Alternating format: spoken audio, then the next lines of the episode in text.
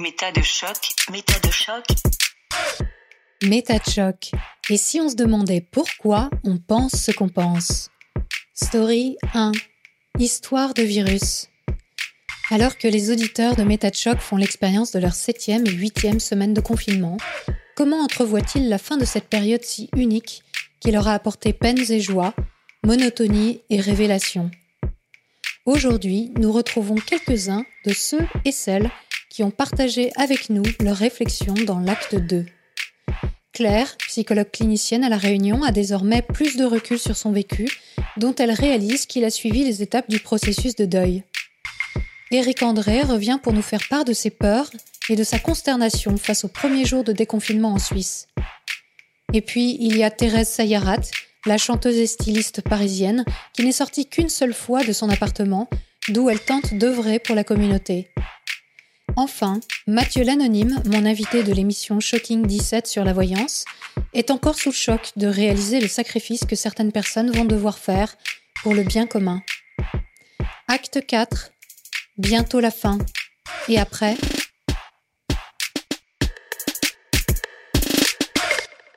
Je m'appelle Claire Gillet, j'ai 45 ans, je vis euh, à Saint-Denis de la Réunion.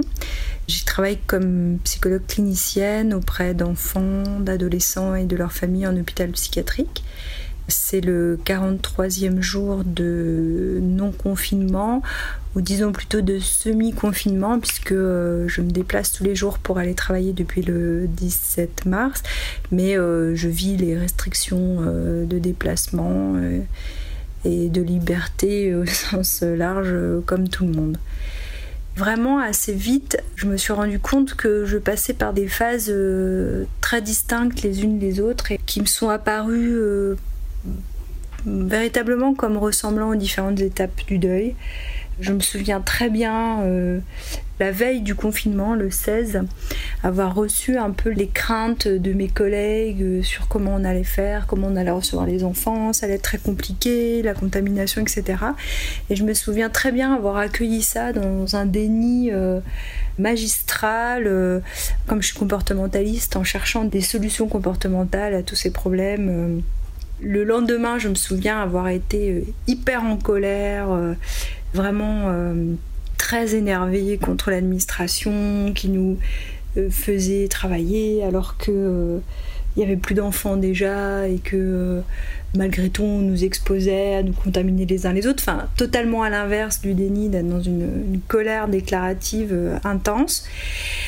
D'avoir été le troisième jour complètement déprimé, très durement touché et triste euh, par rapport euh, à cette nouvelle situation euh, que je vivais clairement pour la première fois. Et, le quatrième jour, vraiment sur le mode de l'acceptation, enfin il faut vouloir ce qui nous arrive, enfin très stoïcienne, parce que je, me revendique être stoïcienne, donc vraiment plus stoïcienne que ça il n'y avait pas. Et, au cinquième jour, je crois, pour me dire, mais enfin, mais qu'est-ce qui vient de se passer euh, Et d'avoir euh, repéré donc ces différentes étapes euh, qui sont des étapes que j'utilise lorsque je travaille avec des personnes endeuillées, c'est-à-dire les personnes pour lesquelles leur réalité a complètement changé et qui vont devoir se réadapter à une nouvelle réalité. Donc, s'en est suivi après cette première semaine beaucoup d'énergie pour s'adapter jusqu'à aujourd'hui, on est très occupé, euh, que ce soit au travail ou en famille, à s'occuper du post-confinement et de ce que va être donc le déconfinement. Le confinement a eu des vertus, a eu, comme dans toute crise, comme dans tout changement, des effets très intéressants que j'espère voir durer. Euh, il y a eu d'autres types de rapports humains, euh, d'autres façons de travailler, où je me suis beaucoup formée aussi pendant cette période. J'ai vraiment beaucoup apprécié euh, avoir des formations avec le Québec, etc. J'ai beaucoup appris sur moi-même. Euh, finalement, je me trouve plutôt résistante dans le temps.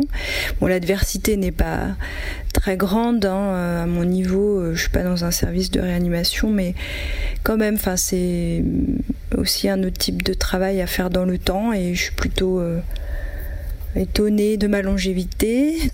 Ça m'a confirmé euh, des choses par rapport à mes congénères, leur difficulté à accepter euh, notre finitude. Sur le plan sociétal, ça m'a quand même appris au niveau de nos organisations euh, gouvernementales et tout.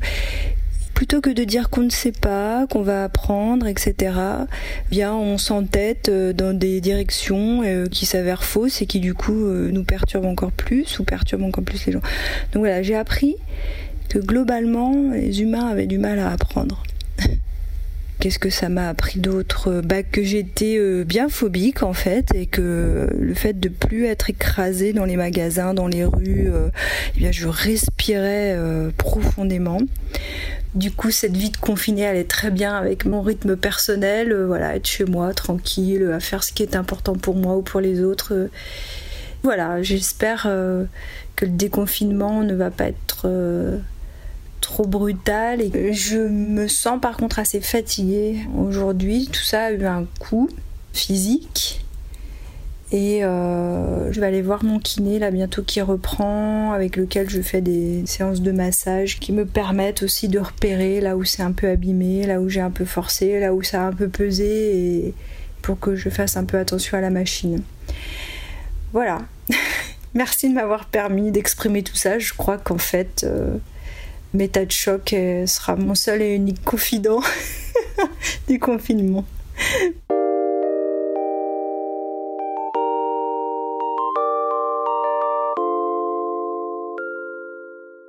Je m'appelle Eric André. J'ai 34 ans, je suis peintre en bâtiment et j'habite près de Montreux en Suisse. Je suis au troisième jour de déconfinement, la Suisse ayant entamé une procédure de déconfinement progressif par étapes. La première a débuté le 27 avril avec la réouverture des cabinets médicaux, des dentistes, des physiothérapeutes, des masseurs, des salons de coiffure, de tatouage, des magasins de bricolage, euh, des jardineries, des fleuristes, etc.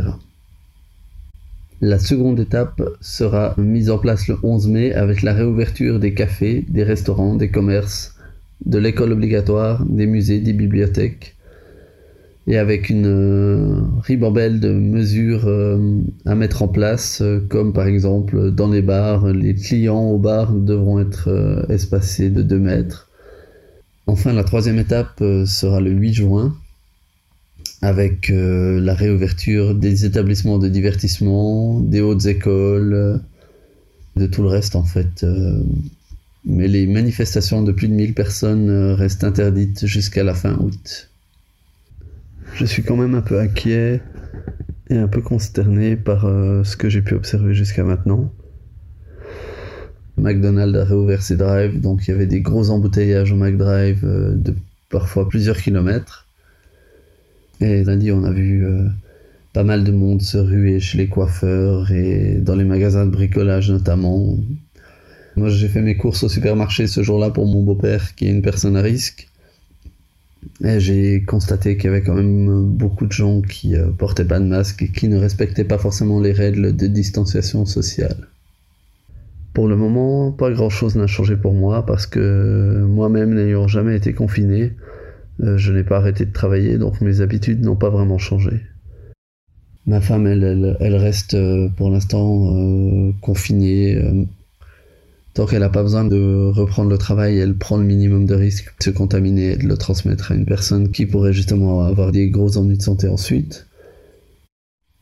C'est un peu pénible pour ma fille qui a dû fêter euh, ses trois ans là pendant le confinement et qui était assez déçue de ne pas pouvoir. Euh, on, on, sent qu'elle commence à en avoir marre de rester toute seule à la maison et de jamais pouvoir jouer avec d'autres enfants. Du coup, euh, elle est très insistante pour qu'on s'occupe d'elle et c'est parfois un peu fatigant, mais bon, voilà, c'est pas la mort non plus. On prend sur nous et puis euh, on se relaie quand ça devient vraiment difficile. Je pense qu'on va attendre encore une deux semaines après le début du déconfinement pour voir s'il n'y a pas tout à coup une explosion de cas qui fait qu'on devrait se reconfiner euh, dans deux semaines. Après, c'est peut-être aussi moi qui me monte la tête avec tout ça, je pense que la majorité des gens font relativement attention et que peut-être que c'est mon inquiétude qui me pousse à, chercher euh, les mauvais comportements parce que j'ai un mauvais pressentiment et puis euh, j'ai peut-être envie de me convaincre que j'ai raison et que les gens se comportent pas comme il faut et que du coup c'est une mauvaise idée de déconfiner maintenant dans ces circonstances. J'espère que le gouvernement a pris les bonnes décisions pour les bonnes raisons et ne s'est pas euh, laissé euh, imposer la volonté des milieux économiques qui essaient de forcer pour qu'on reprenne. Donc j'espère que cette décision s'appuie plus sur des données scientifiques que sur une volonté de voir une reprise économique. J'ai vraiment pas envie qu'on ait fait tout ça pour rien et du coup j'espère que cette décision était la bonne. Dans les choses qui me font plaisir, c'est que j'ai vu peu de mes contacts euh, partager du contenu euh, vraiment complotiste et plusieurs d'entre eux qui avaient euh, tendance à parfois le faire, notamment sur la santé, se sont parfois tournés vers moi pour demander de les aider à vérifier des articles, alors que justement ces derniers temps, on voit les fake news relativement exploser euh, sur les médias sociaux. J'ai trouvé ça plutôt euh, agréable de voir ces personnes vérifier certaines informations avant de les partager. Autre chose relativement agréable, aujourd'hui sur mon lieu de travail, il y a des inspecteurs du travail qui ont été envoyés pour questionner les différents ouvriers qui étaient présents sur le chantier et leur demander s'ils étaient équipés en masque, désinfectants, ici disposait de tout le nécessaire euh, pour pouvoir euh, travailler, se changer, etc., tout en respectant les mesures d'hygiène et de distanciation sociale euh, qui étaient recommandées par le gouvernement. J'ai trouvé ça plutôt positif, en fait, de voir qu'il y avait quand même l'État qui essayait de faire quelque chose pour accompagner les travailleurs qui reprenaient, pour qu'ils soient informés et équipés. Et j'espère que le pire est derrière nous.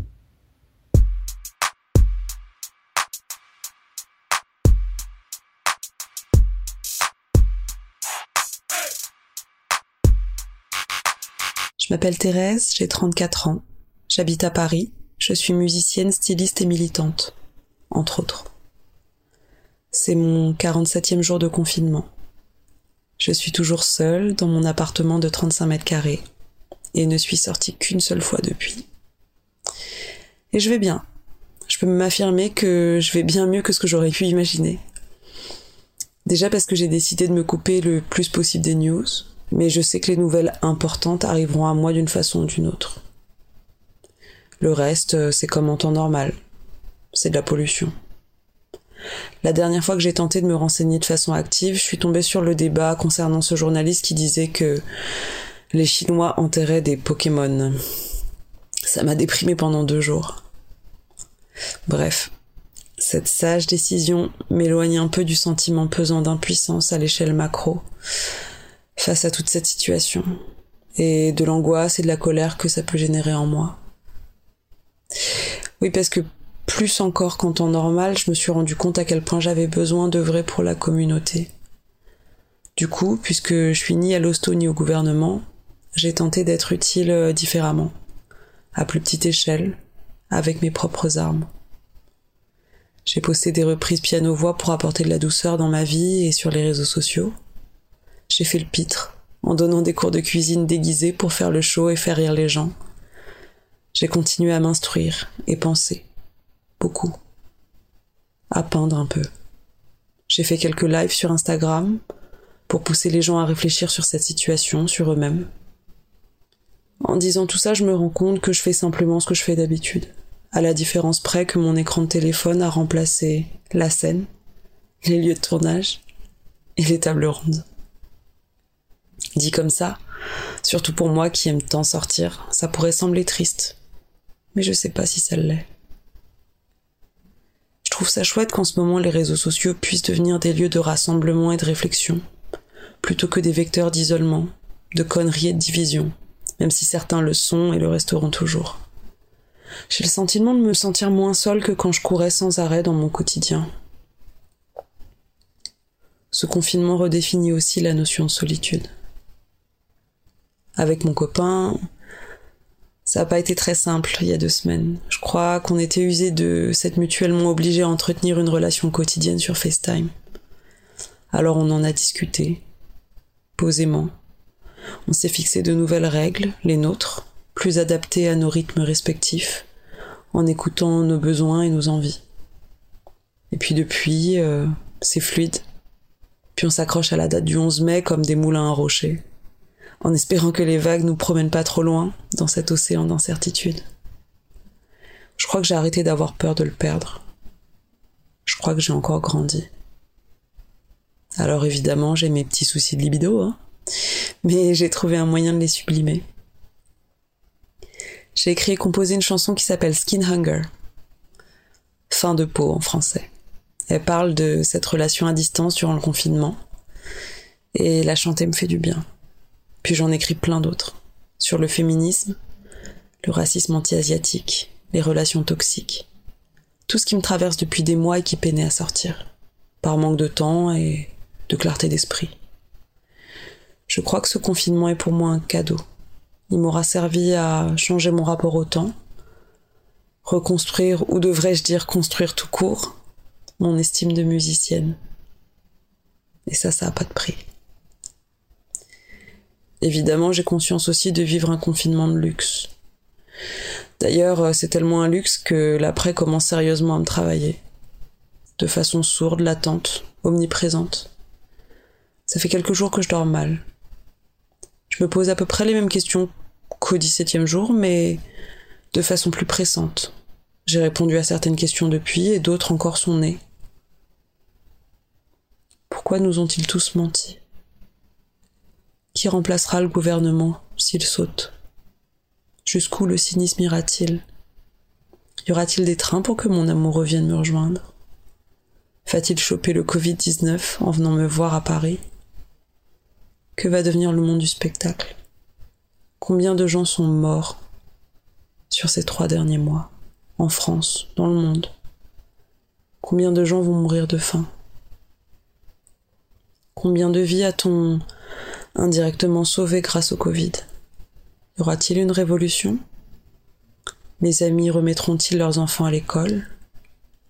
Qui va décider de déménager à la campagne? Quand reverrai-je mes parents, mon frère? Sont-ils inquiets?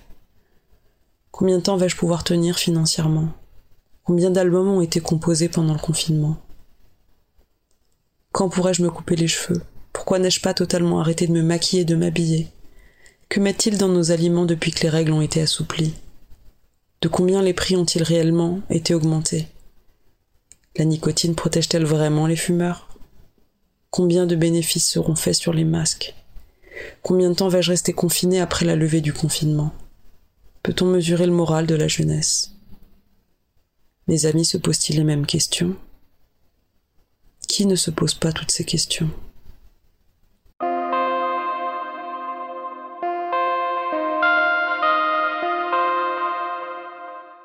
Mathieu l'anonyme, 37 ans, je vis euh, dans un petit village euh, dans le sud de la Belgique.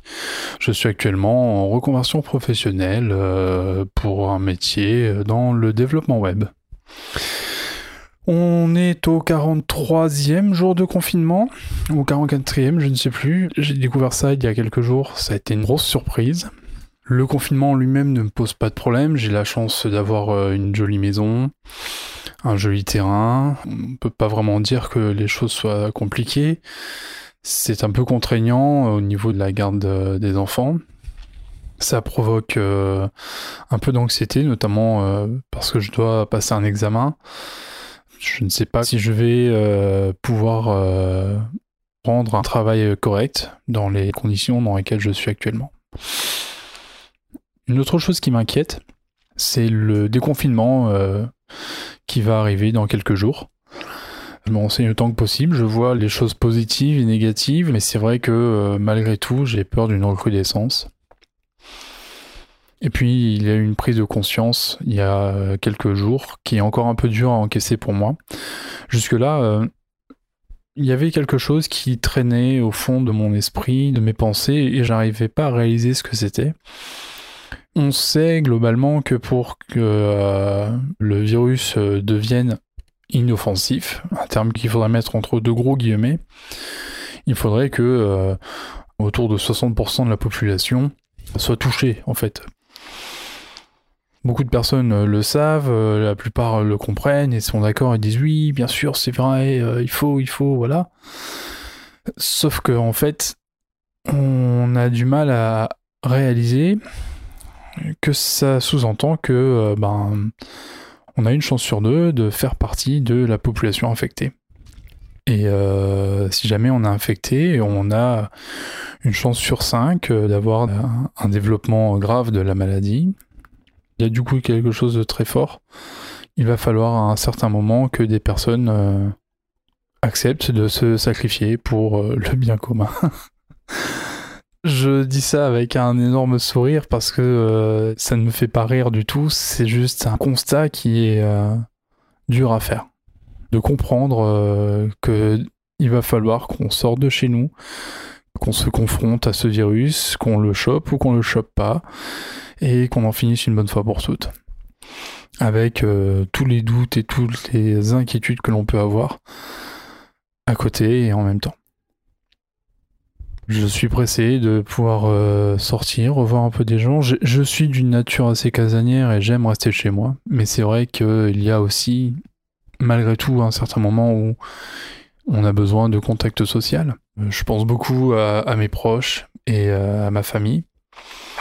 Leur absence n'est pas forcément euh, simple. Le fait de ne pas les voir aussi est compliqué.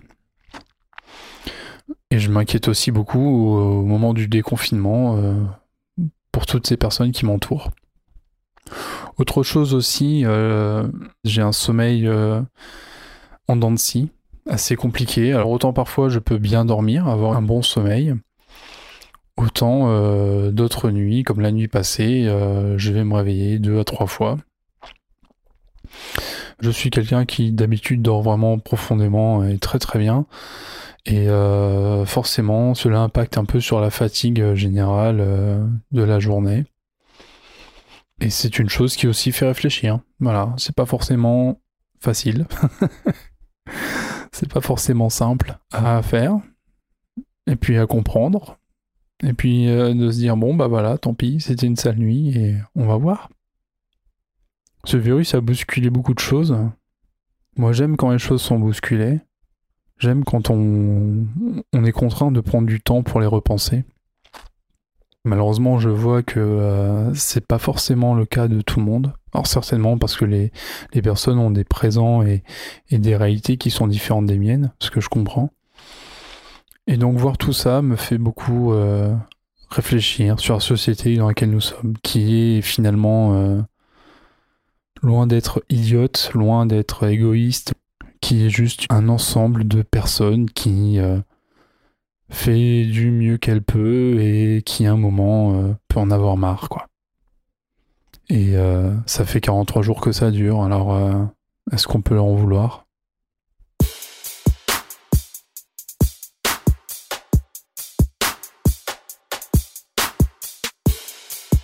Si vous aimez cette émission, c'est le moment de mettre un pouce ou des étoiles.